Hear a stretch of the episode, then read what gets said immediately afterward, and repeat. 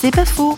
L'être humain et la nature peuvent faire bon ménage. Steve Tanner, chercheur à l'École polytechnique fédérale de Lausanne l'homme a une fonction très particulière dans la nature et aussi au niveau de la conservation des espèces. Et on remarque que le moment dans l'histoire où il y a eu le plus d'espèces vivantes, le plus de diversité, ça a été il y a à peu près un siècle en arrière. Pourquoi? Parce que l'homme a, durant des siècles aussi, cultivé le jardin. Il a défriché, il a ouvert des espaces qui ont été aussi favorables à certaines espèces qui n'auraient certainement pas pu continuer d'exister dans un milieu fermé comme la forêt. Donc l'homme aussi contribue, peut contribuer au maintien et même au développement de la biodiversité, ce qui est assez étonnant. Je trouve aussi très fort de penser que si nous sommes créés à l'image de Dieu.